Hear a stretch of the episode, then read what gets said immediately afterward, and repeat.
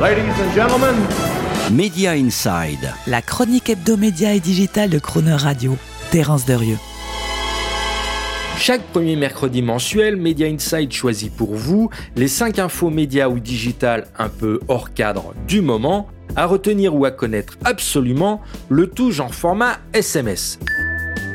Sponsor d'un nouveau genre, Bonne nouvelle pour les chaînes de télé et les médias en général, qui voient affluer de la planète crypto et blockchain un nouveau type d'annonceurs pour leur acheter de la publicité à l'image de la société de courtage financier crypto FTX, qui a décidé de se payer des écrans pubs pendant la diffusion du prochain Super Bowl sur la chaîne de télévision nationale NBC aux États-Unis, ou comme le parrainage officiel de la Coupe d'Afrique des Nations par le site de brokerage crypto Binance, ou encore le naming du Staples Center de Los Angeles en crypto.com Arena, moyennant un ticket de 700 millions de dollars.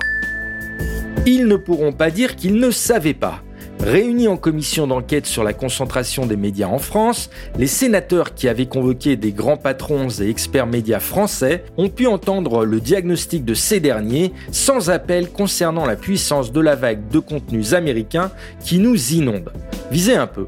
Les dépenses de production audiovisuelle et cinéma de Netflix en 2020 auront pesé trois fois plus que celles de TF1, M6, France Télévisions et Canal ⁇ réunies en 5 ans.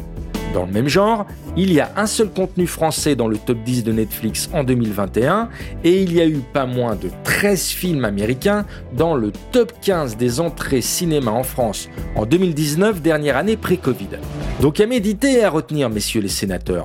Entre vous et moi, on ne retiendra pas, en tout cas, la posture d'inquisiteur à la Fouquier-Tinville du rapporteur de la commission d'enquête pendant toutes ces auditions. Homme politique encore, la blockchain les rend fous. On connaissait Donald Trump qui finance sa campagne en vendant les célèbres casquettes rouges MAGA, Make America Great Again, mais là on va un cran plus loin avec des hommes politiques américains qui désormais non seulement font campagne en acceptant des dons en Bitcoin, mais qui créent même leur propre monnaie crypto, les fameux NFT, pour financer leurs campagnes électorales. Autre nouvelle pratique politique surprenante, le gouvernement de l'île de la Barbade, qui vient d'annoncer avoir acquis un terrain immobilier sur le métavers Decentraland, vous savez ces fameux mondes virtuels, pour y construire, devinez quoi, une ambassade. Coup de mousse sur les nouveautés musicales. Selon le cabinet d'études MRC Data, ce sont de moins en moins les nouveautés musicales qui sont les plus consommées en streaming aux États-Unis, où plus de 70% de l'écoute se concentre désormais sur des titres de plus de 18 mois. Encore plus frappant sur iTunes, où l'essentiel des titres les plus téléchargés renvoie aux décennies glorieuses des Creedence Clearwater Revival ou autres polices. C'est pas encore la vengeance des vieux croulants du rock'n'roll, mais pas loin. Le streaming avec la pub, ça paye plus.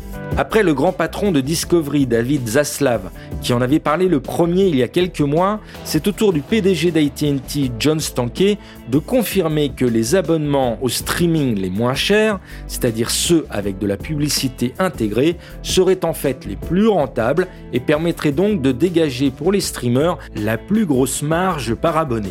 De quoi peut-être faire définitivement réfléchir Netflix, viscéralement arc-bouté depuis l'origine sur son dogme anti-pub et qui pourrait, avec une offre Netflix avec publicité, mettre fin à la spirale des tarifs d'abonnement régulièrement à la hausse.